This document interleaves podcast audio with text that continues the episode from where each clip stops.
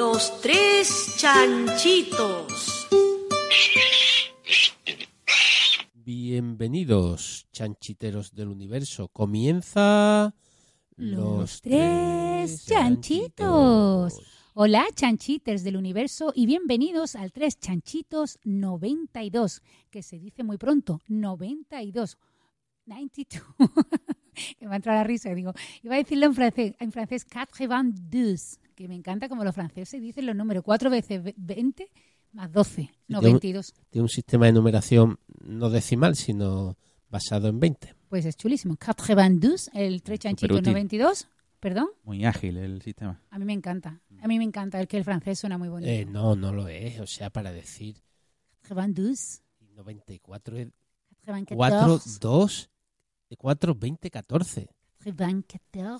Ahí tengo que practicar mi francés, que lo tengo un poquito olvidado. Bueno, pues bienvenidos al Tres Chanchitos 92, que es un podcast de Radius, la radio de la Universidad de Sevilla, y que patrocina el sexto plan propio del, del Vicerrectorado de Investigación, me de la Universidad de Sevilla. Y antes de pasar a, contar las historias que traemos preparadas para este Tres Chanchitos 92, pues vamos a ver qué propiedades maravillosas tiene este número, porque sé que todos nuestros oyentes están pendientes de saber propiedades del 92. Y la verdad es que tiene unas cosas, he encontrado unas cosas muy chulas, a pesar de que el 92, como, como buen par que es, no es primo. El 2 es par y primo, pero es el único que lo hace. El 92 no es primo, es un número deficiente porque la suma de sus factores es menor que 92 y es el número atómico de- del uranio, que mejor no, no tocarlo. Ahora no se me ocurre ningún chiste con el uranio.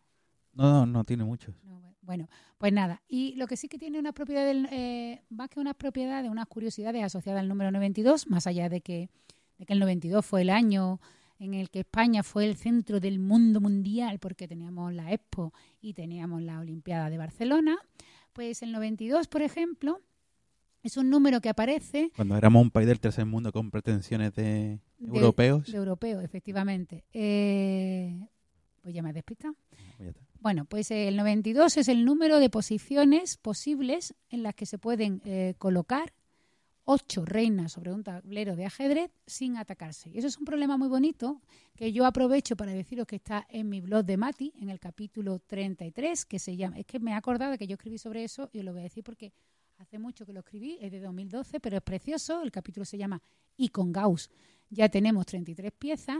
Y una de las cosas que se propone en este capítulo de Mati, que sabe si alguien no conoce el blog de Mati y sus Mati Aventuras, que es muy chulo y que lo escribo yo, o lo escribía porque está un poco paradito, eh, son cuentecitos donde se cuentan cosas de matemáticas, pues uno de los problemas que se proponía es cuántas fichas iguales se pueden poner sobre un tablero de ajedrez de forma que ninguna se ataque entre ellas. Entonces, lo primero que se plantea son las torres. Eso os lo dejo para que lo penséis porque es muy, muy fácil. ¿Cuántas torres puedes poner sobre un tablero de forma que ninguna se ataque a ninguna? ¿Cuántas torres como máximo? Claro. Puedes poner una que no ataca a nadie y ya acaba. ¿Cuántas torres como máximo se pueden poner en un tablero sin que se ataquen una a la otra? Y hay otro, ese tiene una solución, tiene una única solución y, y es muy sencilla, la intentáis vosotros. Y luego con reinas, que es un poquito más complicado, pues tenéis que ver cuánto Una única solución el problema de las torres, ¿no? en la diagonal. No. Sí, claro. Bueno, primero que hay dos diagonales, ya Bueno, tenemos sí. dos. Ah, bueno, sí, las dos y diagonales. después basta con que no tengan ninguna ni la, ni la eh, y te- ninguna de las dos coordenadas. Bueno, podéis alternar, es verdad, sí. Claro, o sea, cualquier permutación de eso te da. Es verdad, es verdad. Bueno, vale, vale, vale. Tienes razón, me, me he venido arriba. Y, y luego con las reinas, cómo colocar, cu- cuál es el número máximo de reinas que se puede colocar en un tablero de ajedrez sin que se ataquen entre ellas, pues el número máximo es 8 y hay 92 formas posibles. Eso es un poquito más enrevesado, pero bueno, recomiendo que leáis este capítulo no porque lo haya escrito yo, que sí, que lo he escrito yo, sino porque plantea unos problemas muy bonitos sobre el tablero de ajedrez para jugar con niños, adolescentes, para las próximas cenas de Navidad y tal, para plantear retos que la verdad no recordaba y que son muy chulos. Y otra curiosidad del número 92 que he encontrado es que es el récord Guinness de letras que tiene el nombre de un lugar geográfico. El- o sea, que el lugar geográfico con el, con el nombre más largo de- del mundo, bueno, no sé si más largo del mundo, en inglés al menos, o, o sí, es en inglés, es el nombre de una colina de Nueva Zelanda que se llama, a ver si soy capaz de decirlo, Taumatafakantinkanko Owa Au Au Otate Atupurupu Honorokuku. Uh, creo que tiene 40 sílabas y creo que alguna me la he saltado. Es, ¿Qué es? Es el nombre de una colina de 300 metros, que también te digo yo que, vaya, vaya mojón de colina, que está en Nueva Zelanda y es un nombre eh, maorí, iba a decir zaorí, que significa la colina donde Tamatea tocó la flauta, que fue arrastrada desde lejos y que él tenía un pene cortado, bueno, un pene cortado no, tenía una super, eh, ¿cómo se llama lo que se hace los judíos? Que no me acuerdo ahora. Circuncisión. Una super, circunci- una super circuncisión que le hacía a los maorí, rodó la rodilla escalando la montaña. ¿Y en qué consiste esa super circuncisión? Es muy desagradable, yo lo he buscado en, en, Twi- en Por favor, Google necesito saberlo. que la cortan el pene así por arriba el glande con- y, y, y entonces se queda se puede salir la cabeza del glande es muy no sé como Es una circuncisión. circuncisión típica. no no no está más cortado es más desagradable es que lo he empezado a ver pero Ah, da igual. da igual bueno pues todavía no termina el nombre rozó sus rodillas escalando las montañas cayó sobre la tierra y, y allí tocó la flauta para su amada todo eso está en el nombre este de la colina que tiene como récord 92 letras y ya Y, está y al, y- y al final dijo, copón, copón. Y yo me cago en todo lo que se me... que vengo yo aquí con el pene súper circuncindado tocando la flauta. Ay, a lo mejor la flauta... No, no, no, la flauta, la flauta era una Oye, cosa... ¿qué tal si empezamos? Sí, vamos a empezar porque estamos, nos parecemos a Alberto Romero y Andrés Buenafuente salvando, Igualito, to- igualito. salvando todas las distancias con el previo de, Estamos- de su programa de radio. Pues ellos, tam- ellos también nos escuchan mucho. Sí, sí, sí, son muy fans de, de los chanchitos. Bueno, mira, pues yo me encontré en una reunión a Juan Carlos Ortega, del que soy muy fa- de la que, del que soy muy fan, que no lo, lo he dicho bien. sí. Tú ya lo has contado. Y me dijo, yo soy chanchiter. Está chuleando, que- está chuleando otra vez de nuevo. No, no, no estoy chuleando. Sí, los chanchiters somos los tres, ¿eh? Los A mí me lo dijo eh, Pepa Bueno. Pepa Bueno te dijo que era chanchiter. Te diría chanchitera. Bueno, pues vamos a Pepa, empezar. bueno, Pepa Bueno, que va, mentira, se lo está inventando. Bueno, pues vamos a empezar con el 3 chanchitos 92. Me dais paso y hablo yo. ¿Ya? ¿Qué os parece? Si Ya, no, sigo hablando. sí, solo ha sido una introducción de más de siete minutos, Pero, pero, que, bueno. pero es bonita porque he contado lo de los problemas de ajedrez, que es muy bonito, que nuestro oyente Por cierto, el gusta. número de soluciones de la torre creo que debe ser 8 factorial, que es un número tela de grande, no es uno. Bueno, yo he dicho la primera que se me ocurrió. Bueno, vale, pues nada, me he equivocado. Me he equivocado. No volverá a ocurrir. Que mm, basta con que esté cada una en una eh, que no compartan Sí, o sea, ni fila ni piensa en la columna. primera columna, Sí. piensa, en, Sí, piensa en cada columna. Entonces, en cada columna tienes que colocar la, la torre a una altura. Eso que te da una permutación de los ocho elementos. Y como puedes colocarlo de cualquier forma, pues 8 factorial. Efectivamente.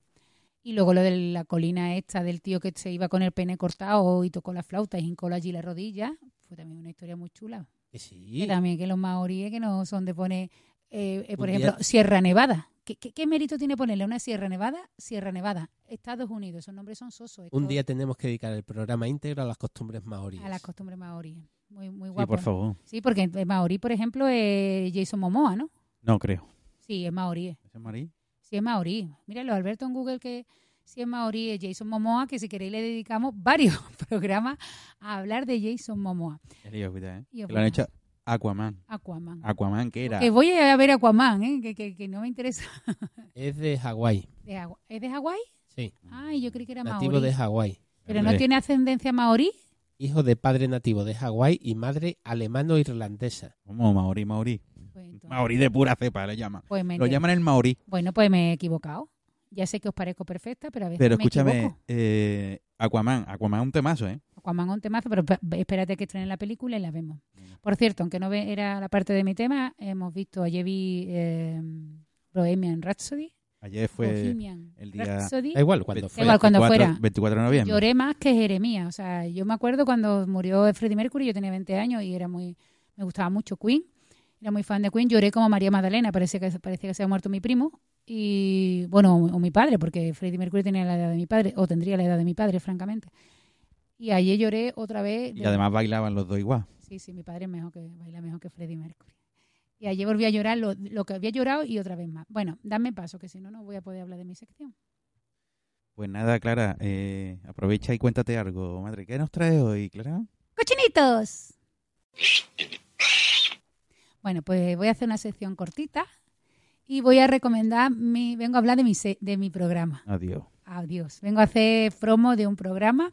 Y bueno, la verdad es que más que hacer promo del programa, que lo voy a hacer porque creo que está quedando algo muy bonito, eh, es un poco a comentar con nuestros fieles oyentes le- o con vosotros también, o algo que el otro día, por ejemplo, comenzar... Me ha gustado mucho la distinción. No, O con vosotros. no, y con vosotros también, aunque el otro día estuve hablando con Alberto, Y yo.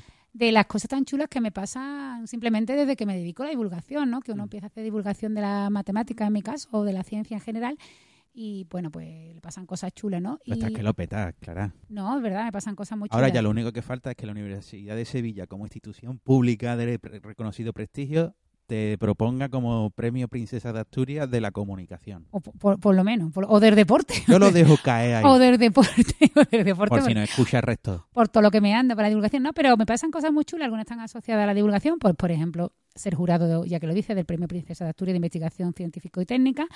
Pero hay otras que, eh, si lo piensan, no están relacionadas directamente con el mundo de la ciencia y la divulgación, que también son muy chulas. Y me están pasando cosas con el mundo, que están relacionadas con el mundo de la comunicación. Y de esa quiero hablar, ¿no? Bueno, eh, antes de hablar del programa que quiero hablar, también participo en un programa de Canal Sur que quiero recomendar, que se llama La Mirada de Canal Sur Muy bueno. en el que no se habla de ciencia todo el rato, de hecho solo hemos hablado una vez y que me parece un programa muy interesante de la radio pública andaluza. Muy bonito. Se tratan temas muy interesantes y yo participo como tertuliana una o dos veces a la semana, o sea que no, Yo tengo una crítica a acordar sobre ese problema. es muy corto, ¿no? Que, bueno, no sé, si, o es muy corto o intentáis meter demasiado contenido en el tiempo que tenéis. Bueno, es que siempre, siempre, yo también tengo esa sensación de que los temas que se tratan son tan interesantes que o se vea un poco como atropellado o corto. pero, por favor, cuenta de qué va el programa. bueno, pues ahora, ahora, gracias a la divulgación y a que me conoce Arturo González Campos, me propuso no, ser... no, del de Canal La mirada, la mirada de Ah. Mar Arteaga. ¿Qué, qué quiere que cuente de la mirada? Hombre, que de qué va el programa. Que Claro, no ah, el vale, nombre- es la, mira, la mirada es un programa donde se tratan con mirada de género todos los asuntos que se nos pasan por delante y de todos los asuntos son todos, o sea, hay asuntos que cuando me mandan a mí la escaleta del tema que vamos a hablar, porque yo cuando me toca a mí ir de tertuliana, pues te mandan el tema de que van a hablar para que tú más o menos te lo prepares. Hay temas que digo yo, bueno, esto no tiene nada que ver con el género. Y cuando escuchas a las expertas, o expertos, ¿no? Porque también llevamos en ocasiones a expertos hablando del tema, te das cuenta de que casi todo tiene una mirada de género y, y está bien que se, y que se visibilice esa mirada de género y sobre todo que la gente escuche hablar del tema. Y además se hace de una eh, me parece muy que todos los expertos y expertas que hemos, sobre todo son expertas, la- a las que hemos entrevistado en el programa han dado una visión muy, muy, muy ajustada y muy interesante de todos los temas tratados. La mirada de Marta Arteaga. La mirada de Mar. Arteaga en Canal Sur Radio, todo Fantástico programa diario. de lunes a jueves a las Lunes a 9. jueves. Y eso no tiene nada que ver con la ciencia. Me llamo Ormar para hablar de, de tertuliana y estoy muy contenta. Y el otro proyecto que es el que quiero contaros, porque ya llevamos dos programas emitidos para que lo veáis, Programazo. programazo, eh, se llama Los Seriotes de AXN. Y yo ahí, ¿qué hago? Pues me hace una cosa muy graciosa, porque, bueno, hago una cosa que me hizo mucha gracia cuando me lo propusieron, que es ser jefa de redacción, que consiste ¿Cómo? básicamente, suena muy grande, también es verdad que como soy la única en redacción, pues tengo que ser la jefa, no es broma. Eh, que consiste básicamente en elegir los invitados que van a venir al programa y en eh, plantear o preparar un pequeño dossier de preguntas para los presentadores. Voy a explicar cómo va el programa. El programa se emite en AXN, es un AXN. programa de AXN. El productor es José Oribe, que también es, eh, le doy las gracias de aquí por confiar en mí, es un crack. Y los presentadores son Arturo González Campo y Juan Gómez Jurado, que posiblemente los conozcáis porque también ellos hacen el Cinemascopazo, son parte de Todopoderosos y de Aquí hay Dragones. En Aquí hay Dragones está con Cansado y con Roberto, no me voy a Y en Superpoderosos. En Todopoderosos también, es verdad. Eso es súper, no. Todo, todo Rodrigo poderoso. Cortés, perdón, Rodrigo Cortés. del nombre. Eh, bueno, pues Juan Gómez Jurado, además. es un- Rodrigo Cortés me parece un tipo muy interesante. Sí, sí, sí, además tiene una voz muy bonita. Eh, pues Juan Gómez Jurado y Arturo Gómez Campo, que, Gonza- perdón, González Campo, que los conoceréis todos, pues sale, son los presentadores de este programa. Y la dinámica del programa es muy interesante. Ellos están en, un salón de su casa, de hecho el plató es un salón. Y... ¿No es su casa de verdad? No, no, es un plató. Bueno, un tanto peculiar. Bueno, sí, sí, sí, es un saloncito donde ellos se supone que han visto o están charlando de una serie de AXN. Por eso se llama Seriotes. Se llama Los Seriotes de, aquí es- de, AX, ah, de AXN y Seriotes se refiere a series. a- a- y bueno, y, y que se van a hablar de temas serios. No aburrido, no de forma aburrida, pero serio. Entonces, en, en un tono muy, muy distendido, en el tono en el que ellos suelen hacer sus programas, pues se invita, se entrevista a un invitado sobre algún tema que tenga algún enga- alguna relación o que se pueda relacionar con alguna de las series. Me, me mola, me mola. Está quedando chulísimo. O sea, yo ya he visto. No puedo decir qué invitados vienen porque esa es la parte de sorpresa, pero sí puedo decir los invitados que ya se han emitido. Y eh, de verdad que, la- que os va a gustar un montón si lo veis, yo creo que sí. Es muy cortito, eso sí, eh, es un programa de media hora y yo los que he visto, que he visto unos cuantos ya, porque nos los mandan para que lo veamos, se te hacen cortos, pero bueno, eh, están, están muy interesantes. Y de los que ya se pueden ver en el, en el canal de YouTube, entráis en YouTube y buscáis Seriotes de AXN, pues está el primer programa donde la serie que se usa de percha o de excusa para hablar con el invitado es The Good Doctor, que no sé si lo habéis visto, es una serie donde... The Good Doctor. The Good Doctor, eso, bueno, no, no haga spoiler del programa. Y el invitado de ese programa, de The Good Doctor, del programa número uno de Seriotes, es nada más y nada menos que mi amigo y periodista, mi, mi mejor, bueno, mi amigo y mejor periodista, me estoy liando, Antonio Martínez Ron, Aberrón, que hace un programazo, o sea, sale una entrevista súper chula, ¿no? Hablan de la serie, hay, su, hay bromas, ya he dicho que el ambiente es distendido, pero se aprenden muchas cositas y, eh, Antonio y, An- y Juan y Ar- Arturo hace un poco como que no se entera, Arturo, Arturo es más listo de, todo el programa, pero no ha- hace un papel que hace y, y se aprenden muchas cositas. Y el segundo, que también está ya en YouTube, no sé cuándo vaya a escuchar esto, es el de la invitada, es Pat Velasco de la Fuente, que es una abogada, que es criminóloga, que acaba de publicar un libro que se llama Men- Criminalmente, que está publicado con, con Ariel, creo que está, sí, con una editorial Ariel, y hablan de la serie Mentes Criminales. Y está genial. De verdad que os recomiendo que veáis la entrevista porque hay mucho jajajiji. Claro, es un programa que lo que intenta es que la gente pase un rato de media hora distendido y que aprenda. Y se aprenden muchas cosas. Así que os animo a que lo veáis, que dejéis comentarios, que, que, que lo compartáis con vuestros primos, vuestros cuñados y que y eso, sobre todo que lo difundáis porque es un programa cultural. O sea, que se aprenden muchas cosas con, con el invitado, con Juan, con Arturo también, aunque él intente no enseñar mucho y hacer el, el, el papel de contrapunto a Juan, que sabe de todo. Se aprende mucho y creo que es aire fresco, ¿no? Porque hay muy pocos programas donde se aprenda cultura en nuestro país y a ver si este triunfa muchísimo y bueno, pues podemos seguir más temporadas y sobre todo eh, se puede hacer programas más largos. Guay, aquí lo guay. dejo, aquí lo dejo y le voy a dar paso. Bueno, repito, Seriotes AXN. ¿Vale? Tiene cuenta en Twitter que es los Seriotes de aquí, eh, creo que es así también Seriotes AXN, pero vamos, ponéis en el buscador de Twitter Seriotes AXN y ya está.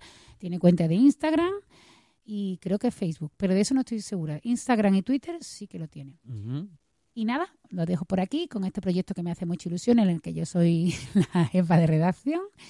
Y ahora le voy a dar paso a Alberto, que, cree que creo que trae una historia muy chula, con unos personajes muy interesantes, aunque me voy a hacer la tonta, como que no lo sé, y le voy a preguntar, ¿qué nos traes, Alberto?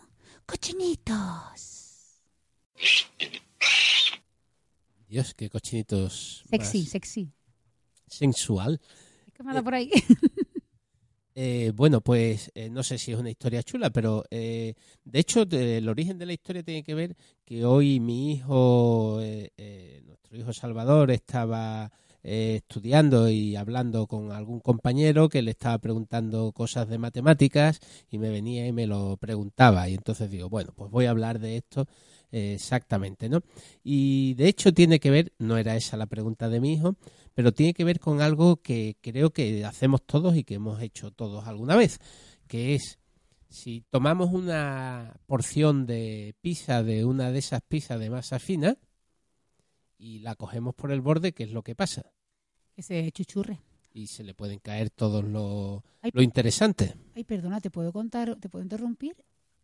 Lo estás haciendo. Ya te he interrumpido. Es que el 92 también es un número de eh, pizzero flojo porque es eh, el número de el- es el número de, cor- de porciones que se pueden consumir es uno de los números de porciones que se pueden conseguir con un número n de cortes eh, completos, de, o sea, de, de lado a lado. Perdón, que se me había olvidado. Nada. Bueno, te, te- te- te pongo donde estabas. Si tú coges, compras una, te tomas una pizza de esta italiana de verdad de masa fina y la coges por el borde, se cae para abajo, Se cae para abajo y entonces se, se echa todo a perder. efectivamente. Se pueden caer todas las cosas que tienen todo lo alto, ¿no? La piña y demás, vamos, ya que hablamos de Jason Momoa. Porque, ¿qué tiene que ver la piña con Jason Momoa? La pizza hawaiana.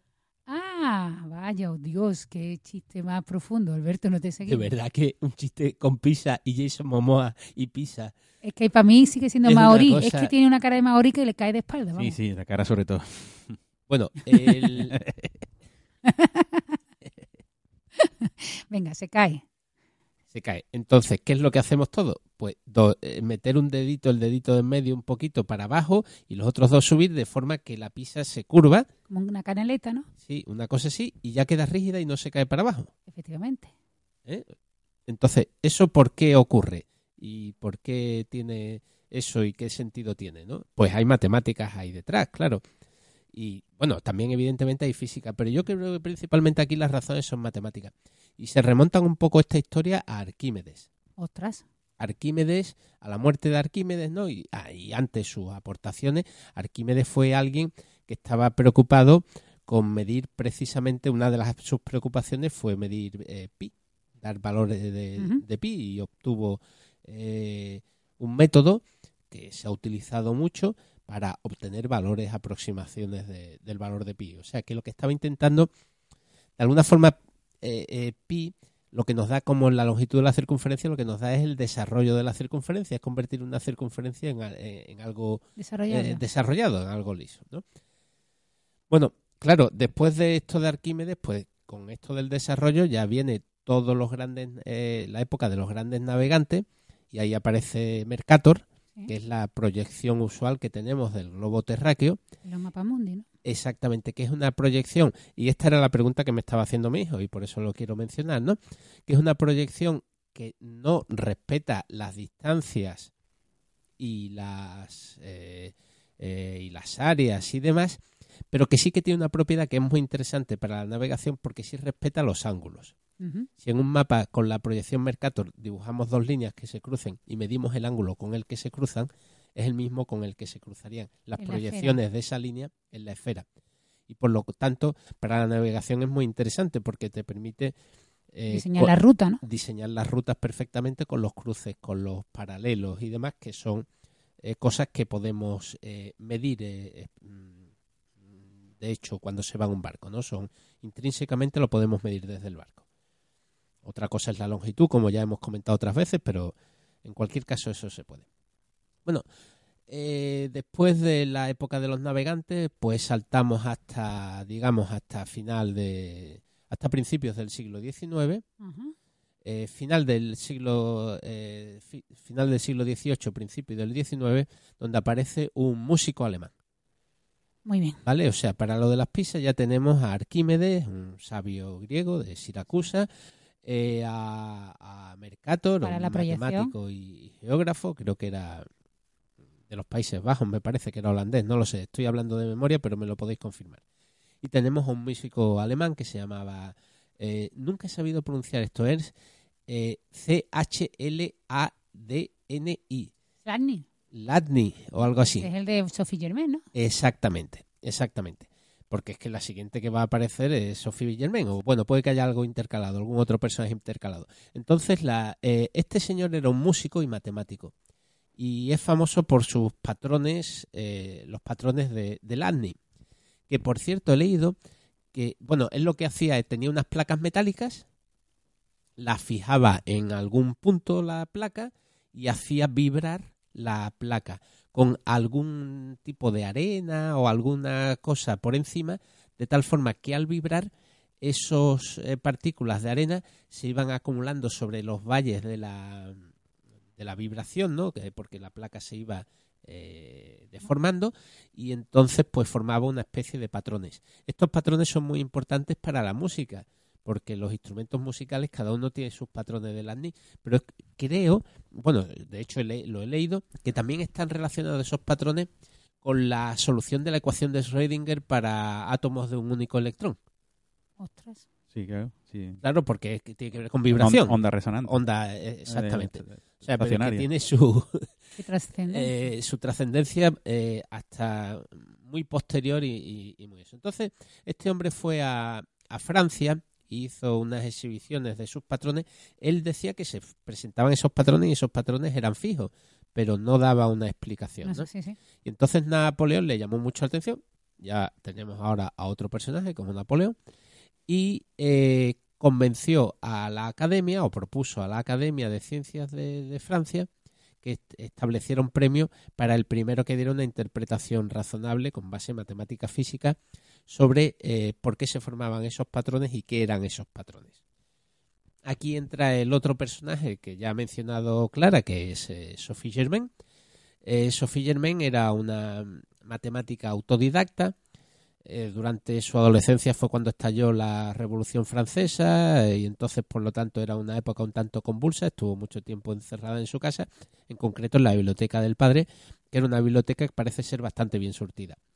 Y ahí, precisamente, uno de los primeros libros que leyó y que le marcó profundamente era un libro de historia de las matemáticas donde hablaba de la muerte de Arquímedes. Entonces, la leyenda dice que la muerte de Arquímedes cuando Montúpula, ¿no? El libro de... Sí. sí.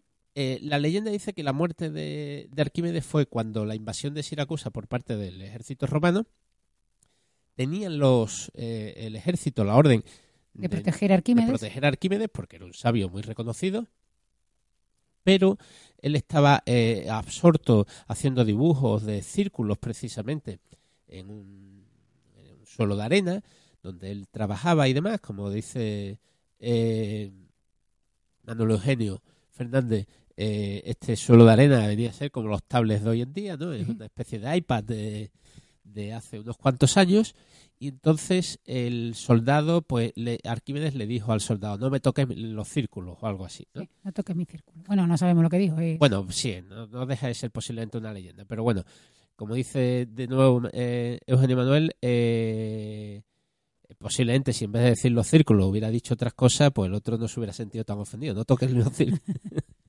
Seguro que entendió mal los círculos. Sí, y, y total, que lo mató, lo mató. Lo. Y entonces Sophie Germain quedó eh, con su, en su preadolescencia muy eh, impactada por el hecho de que alguien se dejara eh, matar por eh, no unos círculos, sí. por pensar en matemáticas, ¿no? Entonces decidió dedicar su vida a esa ciencia tan apasionante que, eh, que había eh, provocado la muerte de, de Arquímedes. Eh, Sophie se enteró del premio de la Academia y decidió participar.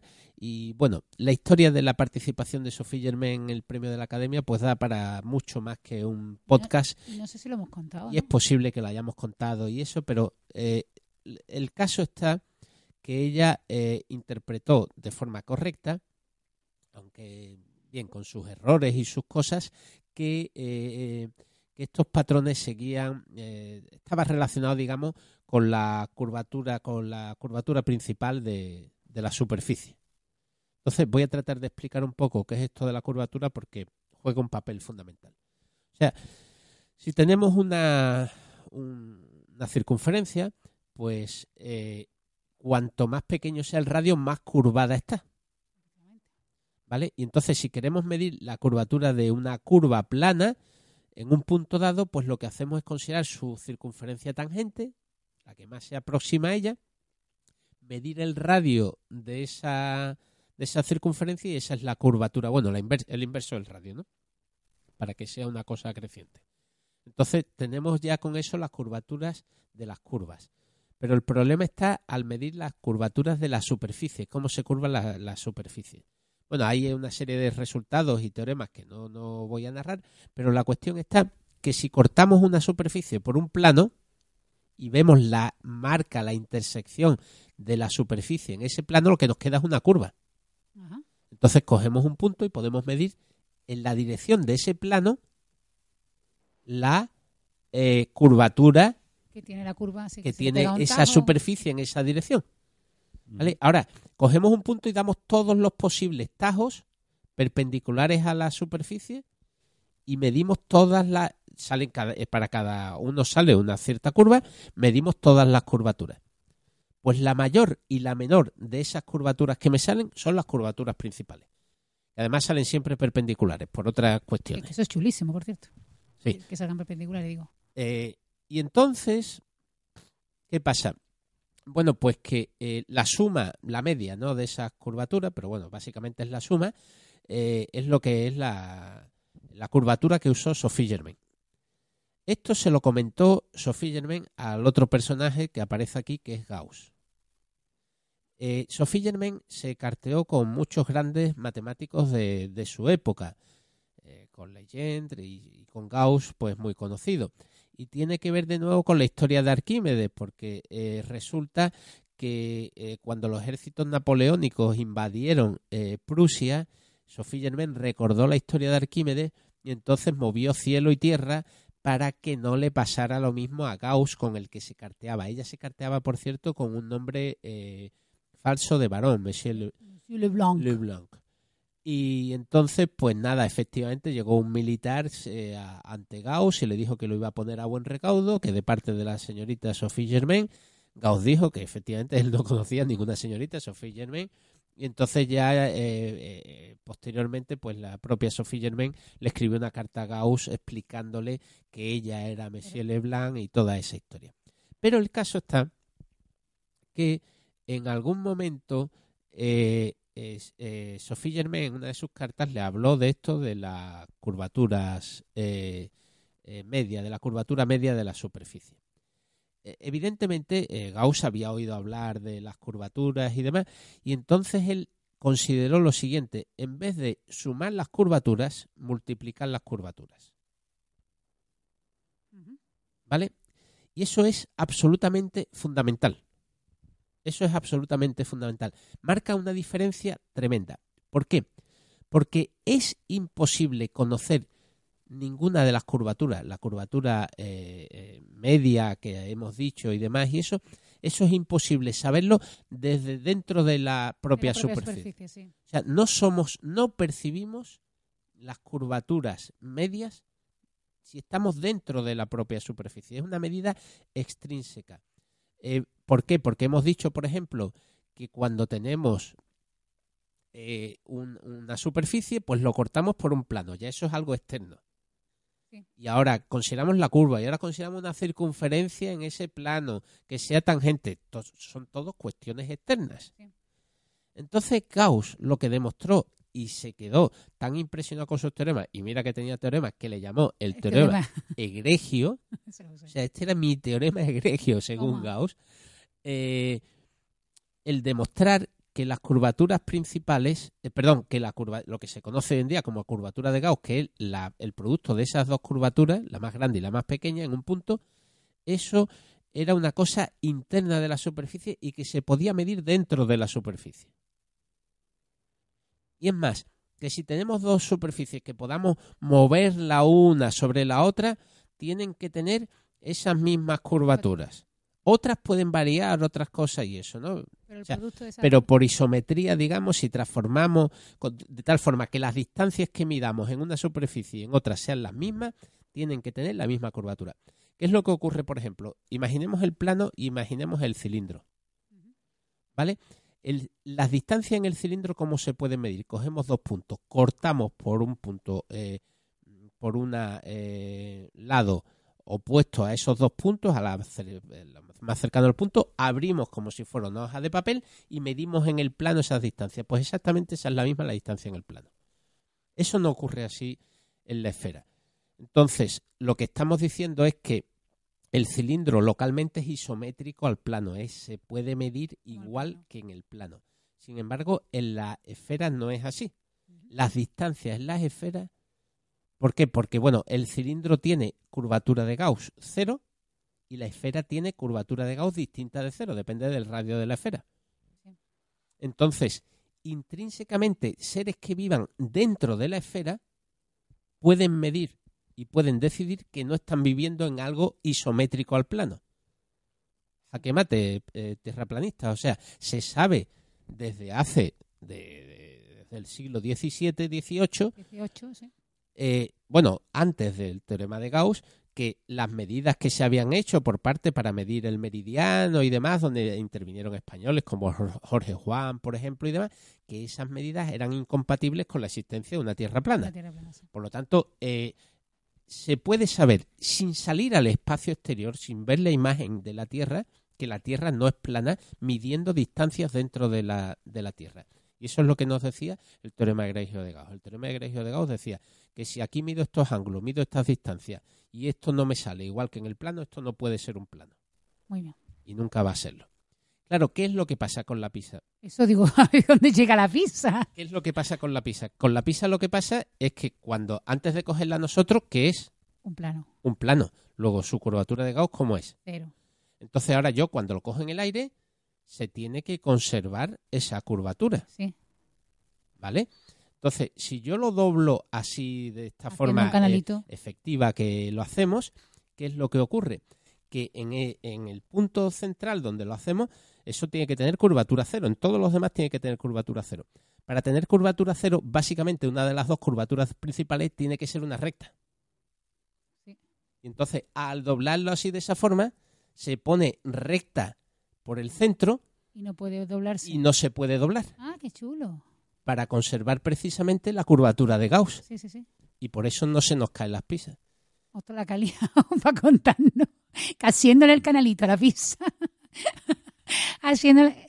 No, se, se queda tieso para arriba, ¿verdad? Nunca se dobla para abajo. Qué chulo. Claro, qué es por eso. Qué bonito. El teorema de Gauss es que es muy bonito, qué chulo. Muy guapo. Pues ahora ya nunca más os podéis volver a comer una pizza sin pensar que estáis conservando la curvatura del plano, lo hagáis lo que lo hagáis. Así que también otra opción que podéis hacer pues hacerle mucha prioridad a la pizza para, eh, para ver cómo reacciona la masa para volver a Claro, porque es que la otra la forma, cuando lo cogemos por el borde eh, y, y se dobla para abajo, entonces las rectas aparecen en el sentido malo y por eso se cae para abajo. Lo que queremos es que la recta aparezca en el sentido...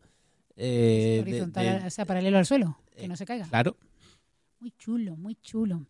Pues muchas gracias, Alberto. Y ahora, Pero eso, eso no vale si, la, si la, el trozo es muy largo, ¿eh? hombre, si el trozo es muy largo, pues entonces lo que pasa ya es que muy cerca del borde Del otro borde. se puede eh, Doblas para el otro lado. doblar para el otro lado y se sigue conservando la curvatura de Gauss, pero ya O sea, entonces ya pero tiene que haber si la proporción tiene que haber una cierta eh, distancia para que ejerzan la fuerza correspondiente. sí. Pero Eso. Si fuera muy fino, muy fino, muy fino, No, eso No es habría que doblarlo con muchísima efectividad, vamos, muy a lo largo. Bueno, se le puede hacer siempre un, un ta- una especie de doblez, ¿no? Y entonces ya se conserva, que es por la razón por la que muchas vigas, o por ejemplo cuando cogemos un papel y lo doblamos y eso, eso se vuelve Soporta. mucho más sólido. Pues muy bien. Y ahora pasamos, ya no podéis comer nunca más una pizza, ya sabéis lo de la colina. Tenéis- bueno, ahora, mira, ah, no, mira. A ver de qué nos va a hablar Enrique ahora, porque ahora lo que al final del programa podemos decir, tomamos una pizza viendo seriotes y ¿qué nos traes, Enrique? Cochinitos. Ahora no me sale tan sexy. Yo, yo, Conmigo te sale más sexy, conmigo te Ya. sale más sexy. yo traigo una pregunta. Una pregunta. Sí. ¿Tiene que ver con pizza o con serie de No, televisión? tiene que ver con iluminados. Iluminados. O iluminadas, me da igual. No sé, es transgénero la pregunta. Yo, mi pregunta, mi pregunta básicamente consiste ¿quién ha sido el iluminado o iluminada que ha decidido que es buena idea que la gente que se apunta a carrera científica, léase química, medio ambiente, biología y eso, no tenga obligatoriamente que estudiar física en bachillerato? Pero esa, ¿desde cuándo? Hace tiempo ya, ¿no? De hace tiempo que no, ya, pero es que es la primera vez que Quiere dado, decir que no ha habido ninguna reforma educativa ni nada. ya, pero es la primera vez que estoy dando Ah, vale, que tú te has... en, Vale, en- vale, en vale. primero, en vale, primero vale. de química. No, mi pregunta era, ¿han cambiado algo la ley? No, No, lo que ha cambiado es mi percepción sobre Vale. el problema. O sea, que tú estás dando clase de física para químicos, Para que- primero de química, primera de química, que posiblemente... donde hay 130 matriculados, de los cuales solo 80 y tantos, no, 60 y tantos han sido de primera matriculación, ¿Qué significa? Ah, porque que- arrastramos uno... Vale, que querían hacer otra carrera. No, no. No sé ah, qué- repetidores. Repetidores, hay muchos repetidores con la forma física. más difícil de decir. Primera matriculación es una cosa... Bueno, difícil. pues ochenta y tanto que son no- nuevos, que no son repetidores. Ah, yo qué sé, de primera De nuevo. matriculación, que son Venga. nuevos, que Venga. se han matriculado por primera vez en su vida en la carrera. Vale, vale, vale. Eso. Entonces, Dime, venga, bueno, pues el otro día hice un parcialito. parcelito, en la universidad. Sí. Pues, una prueba de nivel, ¿no? Ah, un parcial, un, un examen para control. eliminar materia, que es mentira también, pero bueno, ese otro día Venga. ya se, se lo di. No, pero vamos a ver, que yo esta asignatura la he heredado. Ha habido un problema en el departamento, entonces me, la- me asignaron a mí, y entonces la primera vez en mi vida que estoy dando a primero de algo. Y entonces, no, segunda vez en mi vida que he dado. No, no, no. En Sevilla también daba en primero. Eh, es verdad, pero daba matemáticas, no tenía la percepción de la física, eso era otro mundo. Pero bueno, las matemáticas sí las estudian. Entonces, Eh, bueno, sí, sí, sí, tienen sí, que estudiar química, sí. Si tienen que estudiar química, tienen que estudiar matemáticas, seguro. eh, o sea, y que tienen que presentar selectividad matemática y tal. Entonces yo yo pregunté el primer día, ¿quién, ¿quién ha estudiado física en bachillerato? Por curiosidad, ¿no? Y entonces básicamente alzaron la, la mano eh, ocho, ocho personas de Ostras, sesenta y tantas personas. Ostras. Entonces mi, mi, mi, mi pregunta es, ¿quién es el iluminado que no obliga a que todo el mundo que pase a una carrera científica estudie ciencia? O sea, física. Porque da igual lo que estudies en, en ciencia, que te vas a encontrar con la física en primero. Y de verdad que estoy dando una física de Barrio Sésamo. Estoy dando el Barrio Sésamo de la física. ¿Sabéis cuánto ha- eh, eh, he suspendido a, ole- al 80% de los presentados? No, no, no. Se han suspendido ellos. No, no, lo he suspendido yo, porque no tenían ni idea. Yo ahí he puesto ahí, pim pam, pim pam. Y os voy a decir una cosa. Había dos problemas. Un problema era hacer una derivada de un vector. Eso era el- uno de los problemas, era hacer una derivada de un vector. El otro de los problemas era estudiar una polea en un plano inclinado, que yo había hecho, el examen fue un jueves, y ese problema lo hice yo, y lo insistí una y otra vez, el lunes. Diciendo, mira, Cuidado este con problema. esto. Sí, sí, mira, guiño, guiño, corazón. mira, corazón. mira lo que estoy haciendo, mira, mira que la estructura del problema es tal y cual, insistiéndole mucho, ¿no? Y eso, y le insistí mucho. Fijaos esto bien. O sea que todo el mundo que se presentaba al examen tenía ya de entrada un 6. Sí, hacía esos dos problemas. Pues, pues han ap- ha aprobado el 20% de los, de los presentados, que han sido 60 64 personas. 64 personas han- se han presentado y han suspendido el 80%. Perdona que me te contradiga, pero eso no tiene nada que ver. O sea, si el problema son sencillos y tú lo has hecho, no han aprobado, no tiene nada que ver con el nivel que traían. Claro que sí tiene que ver, que- Clara que no han por estudiado. favor. Me Sí llames que Clara sí Grima, que tiene mucho ver, coraje. Clara Grima. Que no, ¿Cómo no van a no tener que ver? o sea, que- pero, sí. pero por mucho que estudien es imposible, porque se, están en una carrera nueva, están recibiendo matemática, eh, eh, estructura de la materia, que le están explicando física cuántica, cosas que tienen una asignatura de Física estructura cuántica de la en materia. primero. Sí, pero en dibujos también. Esto es el átomo y esto es la ecuación de Rodinger que la reservemos y da este dibujo que es mentira, pero bueno, da igual, se la explican. Yo que sé las pírulas que tienen los químicos en la cabeza. Me da igual, tienen muchas cosas Un nuevas. abrazo a Una- todos nuestros amigos. Un abrazo o no, da igual. Yo no, no, que no he venido aquí a ser amigo, yo he venido aquí a contar mi experiencia. Es que yo voy a suspender hablando Enrique todo el rato. al 90% de la clase me la voy a, a- a- a pasar por la piedra. Sí, seguro, da igual lo que haga. Es decir, que es que claro, si tú no tienes un control de la materia, pues evidentemente luego ya nos encontramos con no saben despejar, no saben sacar factor común, no saben. Pero eso ya es aparte, pero es que tú no estás entendiendo la física. Entonces yo te estoy metiendo toda la cinemática en una semana, toda la dinámica de Newton en una semana, todo el, el sistema de partículas en una semana, sólido rígido, eh, oscilador armónico, fluido, todo eso va pam, pam, pam, pam, rapidito, pam, pam, pam, así, cortadito y toma, esto lo entre otras cosas, porque esas cosas se tienen que ver en bachillerato, ¿no? Porque, entre otras cosas, eso ya es una cosita que han tenido que ver en bachillerato. Entonces yo, en, un- en una de las clases de problemas y eso, tuve a bien preguntar, ¿por qué no habéis cogido física? Mucha de la gente que está allí ahora dice, ay, es que deberíamos de haber escogido física. Y entonces hay tres grandes bloques. Primero, no la escogí porque la física es difícil. Y entonces cuando llego a selectividad, pues no saco mucha nota. ¿Eso quién lo hace? Lo hace, por ejemplo, la gente que quiere estudiar medicina, no le interesa tener física, porque la física es difícil, según ellos. ¿No? sé si es más difícil que la química o menos, pero... a- Es a más nivel- difícil la física que no, la química. no, por favor. Sí lo es, en sí, pero- no. Que sí lo es Bueno, mucho pues más, sí, pero bueno, igual, no pasa nada, vale. que, que es muy bonita Bueno, la pues, física, pero muy es más difícil. Bueno, pues La no cogemos. no tiene nada Luego- difícil. pero es que en el- la mayoría de estudiantes me han respondido. En mi instituto no se podía cursar física si escogías la opción de ciencias de la salud. No te daban la opción. Porque algunas veces hemos intentado pedirla, eso me lo han contado, tenemos seis alumnos de ciencias de la salud, pero no la ofertan porque dice que para seis alumnos no la dan. Pero escúchame, eh, ¿a química se llega desde el bachillerato de ciencia de la salud? Claro, química y biología. Ah, yo pensaba que iban desde el científico técnico. No, si van desde el científico técnico sí que tienen que coger física. Vale, vale. que entonces mi problema es que yo pensaba, eh, no, estaba, no lo sabía, que tú para acceder a, digamos, a las carreras de ciencia, ciencia, bueno, de ciencia, ciencia, a, la- a las cuat- básica. a las ciencias básicas, física, química, biología y, y matemática, tenías que venir necesariamente del bachillerato No, científico-tecnológico. está el biosanitario, Vale, pero pensaba que eso era para, para estudiar medicina El o, paquete- o fisioterapia o algo el así. paquete básico es... eh, ¿Cómo se llama esto? O sea que en biología tampoco. Química y biología. No, en, no, No, en en bio- biología nadie estudia física. en biología yo tengo que dar en el segundo cuatrimestre a los primeros de, Nadie, de- nadie, de nadie. biología y, y es que eh, lo- los problemas son de Arquímedes. Te tiro la bolita aquí a ver cuánto pesa Pero fuera eso, dentro. claro, lo mismo que tendrían que haber hecho en No. bachillerato, ¿no? Claro, entonces, ¿quién, quién, quién ha decidido que es una buena idea? Bueno, En el siglo XXI. Ya estamos en el siglo XXI, que eh, ya llevamos tres o cuatro siglos de la física. Y todavía no nos hemos dado cuenta de que nuestros estudiantes cuando llegan a la universidad no puede ser que no hayan estudiado física en el bachillerato.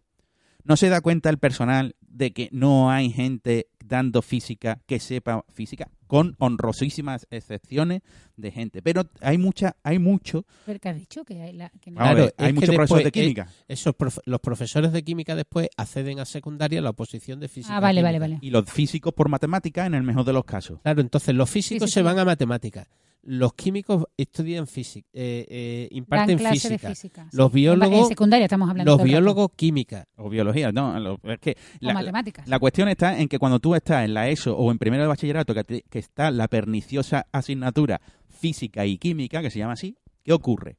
Que en el 95% de los casos que yo conozco, y a mí me ha pasado cuando yo estaba en el instituto, la física y la química se convertía en química durante todo el año, excepto el último mes que dábamos un poquito de física. ¿Por qué? Porque tu profesor o tu profesora no se encuentra a, gusto dando física, porque no se encuentra a gusto, y eso lo hemos vivido todos. Y- no, yo no. Yo tenía una profesora de física. que Ojo, ojo, mi profesor, mi profesor Ah, de lo física de. COU, mi profesor de física de COU, que era don Manuel Castillo, era un químico como la copa de un pino, había estudiado su química y el tío le encantaba la física. A mí me metió, me metió entre pechito y espalda una física de quitarse el sombrero. Yo llegué a primero de la carrera donde Sabiendo más que el que estaba allí. no, no, todo lo que no, no, pero todo lo que me habían dado, todo lo que me estaban dando me lo había dado ese señor ya. Con unos apuntes buenos, con una 1500 millones de ejercicios. E- Era un tío que le gustaba, pero eso es un, un caso. Y yo conozco más casos. Hay muchos casos de gente que ha hecho química que después le encanta la física. Pero hay mucha gente que no le gusta. ¿Por qué? Porque llevan un- una formación que... Y a mí lo que me flipa de todo esto que yo le digo a, a los alumnos, digo, yo estoy aquí explicando cinemática, movimiento rectilíneo uniforme, ahora te explico la ley de Newton, no sé qué, y ahora en tercero te meten física cuántica, En química. en química. Claro, es que, Es que eh, tienen que saberla, vamos a ver, es que un químico es que tiene que saber física cuántica. Pero digo yo, ¿dónde está el salto? ¿En, en qué momento de vuestra vida ahora os vais a meter? Porque para estudiar física cuántica tenéis que saber mucha mecánica clásica matemáticas. y mucho electromagnetismo, pero que la matemática ahora mismo no es el problema. Bueno, pero es que sí. Matemáticas ¿será todo mucha, el mundo ha ¿será estudiado. mucha matemática en química? Sí, dan análisis, dan matrices, Sí, dan no lo sé, estadística, pregunto, pregunto. dan, varias ¿no? asignaturas. Dan varias, sí, álgebra y a cálculo y ecuaciones diferenciales y todo eso. Cuando yo impartía clases en química se dan dos asignaturas de química. Igual Ah, bueno, de verdad, tú has sido profesor de matemática en química, ¿no? Pero bueno, que para resolver una Pero el nivel no era muy alto, ¿eh? O sea, todo hay que decirlo. O sea, era un nivel muy, muy bajo, ¿eh?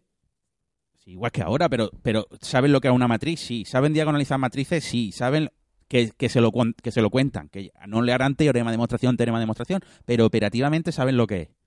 Pero es que, claro, el- el- el- la manera de pensar en física es diferente. Porque tú tienes que, te pongo un problema y tú no sabes cómo hacerlo, pues... Había un problema, puse un problema en el examen que se respondía con una frase. No había que hacer cálculos. Era solo a ver si había entendido. Que era, disparamos un cuerpo de masa tal, no me acuerdo qué masa era, con una velocidad inicial de 45 metros partido por segundo que forma un ángulo con la horizontal de 30 grados. En el punto más alto de la trayectoria se explota.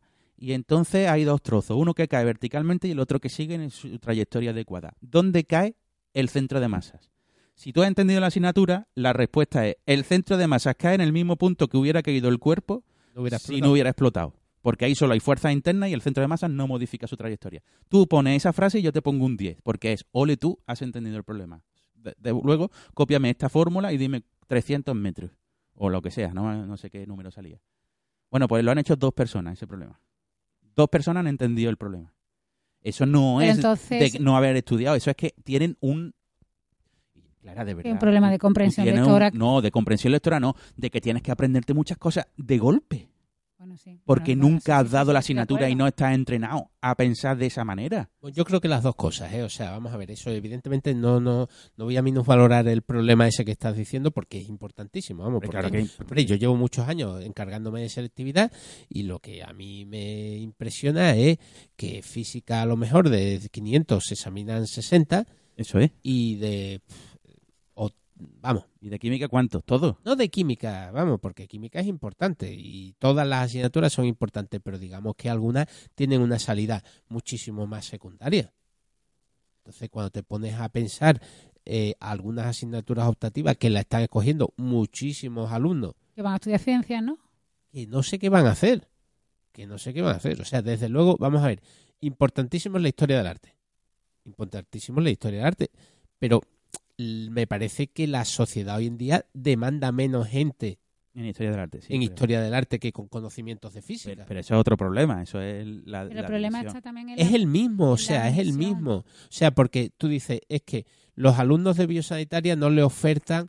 eh, eh, Los institutos no ofertan física. no ofertan física, pero ¿por qué no ofertan física? Porque también porque, Porque no si la ofertaran no lo, no lo irían a pedir, porque si eh, de 30 alumnos que se van a matricular en biosanitaria quieren, los 30 quieren física, le tienen que poner un profesor de física, vamos, tarde o temprano eso va a ocurrir. Bueno, no va a ocurrir, pero vamos, quiero decir que Sí, la presión sí, de la sociedad va en ese No, pero es que sentido los, y- padres no quieren. Y está, y está claro que lo de la nota de la selectividad que tiene todo. sus ventajas, que tiene sus ventajas y que no se me ocurre una alternativa mejor factible, eh, eh, eh, es un condicionante tremendo. Bueno, pero cuando... Entre otras cosas porque el, el vamos a ver, la, selectividad a día de hoy, hoy, hoy, la selectividad es una pantomima. No estoy de acuerdo. No estoy de Sí, sí, porque vamos a ver, todos los años caen los mismos problemas, por favor. Bueno, pero Todo eso, lo- pero eso no, eso es que te condiciona que yo soy profesor de instituto y lo que hago es que te explico este problema, este problema, este problema y este problema. Todo lo demás no existe. pues entonces, ¿por qué no todos sacan un 10? Bueno, porque eso ya luego va en la actitud, pero digo lo que te, lo que te explican a ti. Que luego yo vale, voy... pero entonces estábamos hablando de cosas distintas. Cuando has dicho que era una pantomima y he dicho que no estaba de acuerdo, lo que me refería es a la existencia de la selectividad. Yo quiero y que exista la Otra cosa selectividad. son los contenidos, quiero- cómo se Pero que eh, no exista un histórico. exámenes. Que no exista un histórico y que todos los años se... Bueno, que exista un histórico, pero que no se pongan siempre problemas tipos y demás. Sí, que son muy típicos todos los problemas. En matemáticas pasa lo mismo. Bueno, todos y los años todo. son los mismos Y en problemas. filosofía, Y en son filosofía. estos cinco autores estos y cinco no autores sé y estos, y y estos textos, y matemáticas. estos textos, ¿eh? Estos cinco autores y estos cinco textos. No, no, no nos vamos Sí, a salir sí, de aquí. O sea que, claro, convertido en una Luego dice. ¿por qué no sacan todos 10? Bueno, porque alguno no estudia tanto. Eso es su problema. Pero las preguntas están clarísimas. Y luego, por ejemplo, tú dices, eh, ondas. Vamos a explicar ondas. Espérate, ¿ondas cae en selectividad? No, ondas no cae. Todavía no se explica. ¿Está en el temario de segundo bachillerato? Sí, pero no se explica. ¿Por qué? Porque no cae en, en selectividad. Ya, ya, ya. Y además es que se aprende, o sea, el problema que creo yo, desde mi ignorancia, que no doy clase en segundo de bachillerato, Y es que le dan la, no- o sea, los preparan en matemática en plan academia para que resuelvan los problemas, que son siempre los mismos, porque yo corrijo selectividad y todos los años son los mismos, eh, bueno, corrijo cuando me toca, eh, todos los años son los Pero mismos no es- problemas no es- y, y los olvidan, porque como no han entendido por qué lo hacen, ahora cuando yo los vuelvo a pillar en septiembre No, pero... en informática, claro. déjame que termine, Perdona, por favor, eh, y les doy un problema de cálculo que es más simple que el que han hecho en selectividad, digo, pero habéis hecho selectividad, sí, ¿y cómo habéis hecho este problema? Es que ya no me acuerdo. O sea, si tú entiendes el cálculo infinitesimal, no se te puede olvidar en un mes. O sea, lo que pasa es que tú no lo entendías. si Tú, sabes- lo- tú lo lo- que has hecho es, en plan mono, Te han entrenado. te han entrenado como un mono y has resuelto el problema como un mono, pero no has entendido nada de lo que es. ¿Cómo hace psicotécnico? Efectivamente. Pero es que además los estudiantes y los profesores de instituto saben una cosita. Que si en la opción A te cae un sistema de ecuaciones por Gauss con un parámetro, en la opción B te va a caer algo de planos. O viceversa. O sea, que no te puede Pues, caer... No me acuerdo de la regla, pero sí que posiblemente que haya una regla, sí. No, no, una regla no escrita. Eso no está escrito en ningún sitio. Sí, pero, todo se el repite mundo lo todos los años, sí. O es, es que los profesores de instituto ya están nerviosos porque este año todavía no se han reunido las comisiones de física ni uno de matemáticas, no sé, pero de física se van a reunir en breve. Entonces ya está todo el mundo nervioso porque no sabe si van a mantener el criterio del año pasado o van a, modificar el criterio de introducir o quitar algún tema. Entonces ya están nerviosos porque, no saben- porque como estamos, como estamos en, no- en diciembre ya, pues ya, ya van tarde, ya no saben por dónde tirar. Entonces, claro, es que se genera todo. Que la, que la selectividad hay que mantenerla, por supuesto, pero que habría que cambiar la manera de examinar. Por ejemplo, un examen que no fuera no todos los años el mismo. Que no fuera yo saco esto de un histórico y ahora le cambio los datos. Efectivamente, sí, ahí estoy de acuerdo contigo. Y, pero que, que- que hay que mantenerla. Pero sobre todo, ahora- antes de ese problema está el problema previo de no se estudia física en el instituto. Porque por H o por B se estudia más química que física, cuando te la obligan a, a cogerla, en general, en líneas generales. No estoy hablando... Pero yo creo que el problema es el mismo. O sea, si como la gente le teme a la selectividad y le teme a la física en selectividad, no coge física. Claro. Pero es, que Simplemente debe- eso. pero es que no debería de haber la opción de que el estudiante decidiera, porque con 18 años o con 17 años yo tampoco hubiera elegido. Yo sí porque me gustaba, pero mm, no, no permitir acceso. Pero no es- permitís. Si usted quiere estudiar, entrar en una carrera científico-técnica de cualquier tipo, ya sea biosanitaria o no, usted tiene que cursar matemáticas, química, física y biología. Y luego las que usted quiera. Pero las cuatro de ciencia las tiene que cursar usted indefectiblemente. Todo el mundo. Me da igual que vaya a ser ingeniero como que vaya a ser químico inorgánico. Usted tiene que cursar las cuatro científicas básicas. Después el dibujo técnico y tal. Si usted quiere ser ingeniero, pues también se la coge. Pero obligatoria las cuatro de ciencia. Lo que no puede ser es que eh, tú me dejes elegir a mí con 17 años, que yo diga, hostia, que tengo que hacer la selectividad y es que no tengo ganas de estudiar, porque yo lo que tengo ganas es de salir con mis colegas. A lo mejor la solución sería volver un poco a un plan que existía anteriormente, antes de que yo estudiara, que eh, primero era común a todas las carreras de ciencia y se llamaba selectivo. Entonces, Luego, luego. daban precisamente las carreras en las asignaturas, pues, daban una asignatura de matemática, una de física, una de química y una de biología, tenían que aprobarlas Todas. todas Y, y, luego te eh, decidías. y eso es lo que te decidía ya la carrera, pero ya dentro de la universidad. Un año más. Bueno, en aquel entonces era el primer curso de las carreras de ciencia, era Correspondía al. todo el mismo, correspondía al selectivo. Pero, corresponde, parece mal, pero ¿eh? por edad correspondía al bachillerato. Bueno, depende cómo lo consideres, vamos, sí, ahora hay un curso más anterior, anterior, sí. Eso. Y después, como la carrera duraba cinco años y la carrera ahora dura cuatro, pues más o menos salían con la misma edad. Eso. Claro. Entonces, pues yo estoy, a mí eso me parecería bien. Eso existía antes. A mí eso eso ha me- existido aquí, o sea, no es decir... No, no, a mí eso me parecería bien, pero por lo menos que todo el mundo partiera de la misma base y que no es que en la universidad cada vez tenemos que bajar más el nivel, bajar más el nivel. Y resulta que todo el mundo se está ultra especializando en todo y ahora mismo tú no puedes hacer química. Bueno, vosotros, vosotros habéis estado trabajando con biólogos. ¿Qué está pasando en biología? Que los físicos y los matemáticos se van a, y, los, y los ingenieros informáticos van a comer el terreno a los propios biólogos. Bueno, sí. si no- bueno, no. Nosotros No, trabajamos con biólogos que, han- que, cola- que, que colaboran con nosotros, pero no. Pero vamos a ver, yo no estoy diciendo Sí, sí, que sí, no haya biólogos que- concienciados en Pero que la biología necesita mucho de física y de matemática y de informática, ¿no? Que los ingenieros informáticos son fundamental, por ejemplo, en el trabajo. O sea que sí, claro que sí. Pues eso. Tenemos pues- un problema con la educación y. Estamos de acuerdo que sí, que el, pero el tema educativo lo que pasa es que es un, Que- un jardín, es una cosa tremenda y es muy... Y lo que falta dinero, principalmente es dinero, común. dinero y sentido común. Y no hay ni- de ninguna de las dos Pero cosas. vamos a ver una cosa. ¿Qué dinero cuesta en hacer un plan de estudios consistente? Por dinero favor. y sentido común, bueno, las dos cosas, porque para dar eh, lo que una de las necesitas cosas profesores de necesita física. profesores de física y necesita profesores de física para que los cinco alumnos estos del bachillerato de ciencias y sal de la salud que quieran dar física le puedan dar física. No, no, no, no. Entonces, que lo- Es que no deberían de ser cinco, es que deberían de ser todos. Bueno, todos, sí, por ya, ya, decreto ya, ya, ley. pero independientemente de todo, hace falta dinero, hace falta formación del profesorado y hace falta que los profesores tengan unas clases decentes, porque por muy bueno que sea el profesor, vamos a suponer que tenemos un buen profesor de física,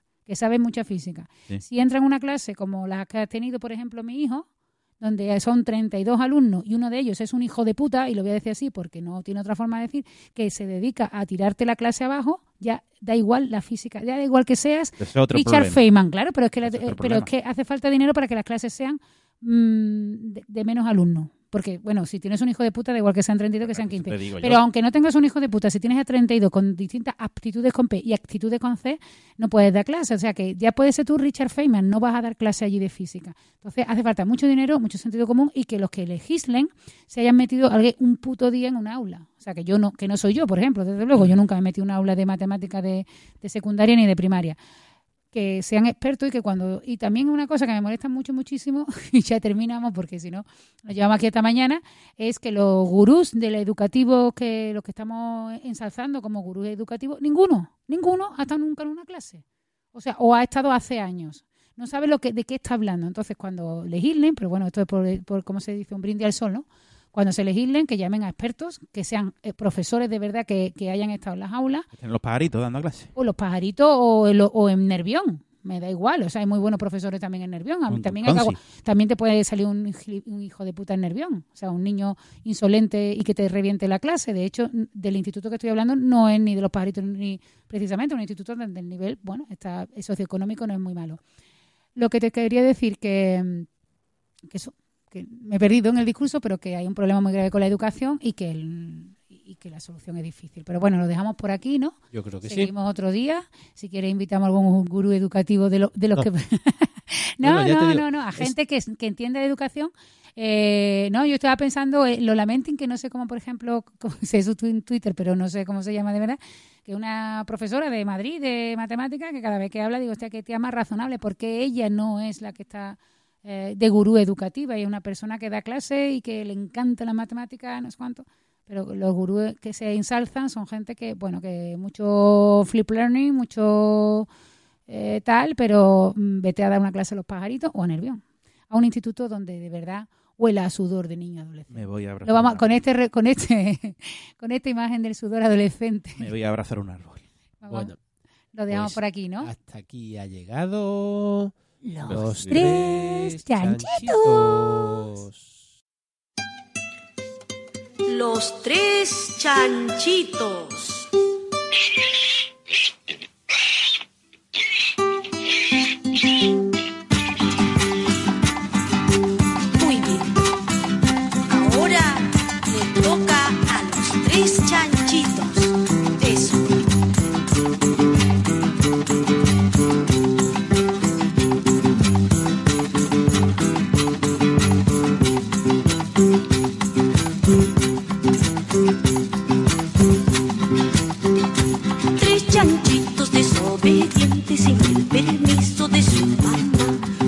mañana, muy tempranito, se salieron a pasear. Cuando estaban paseando solos, vino el lobo y se los llevó. Los chanchitos lloran y dicen, ay señor lobo, ten compasión, ya no seremos desobedientes, ayudaremos a mamá. Tres chanchitos se van en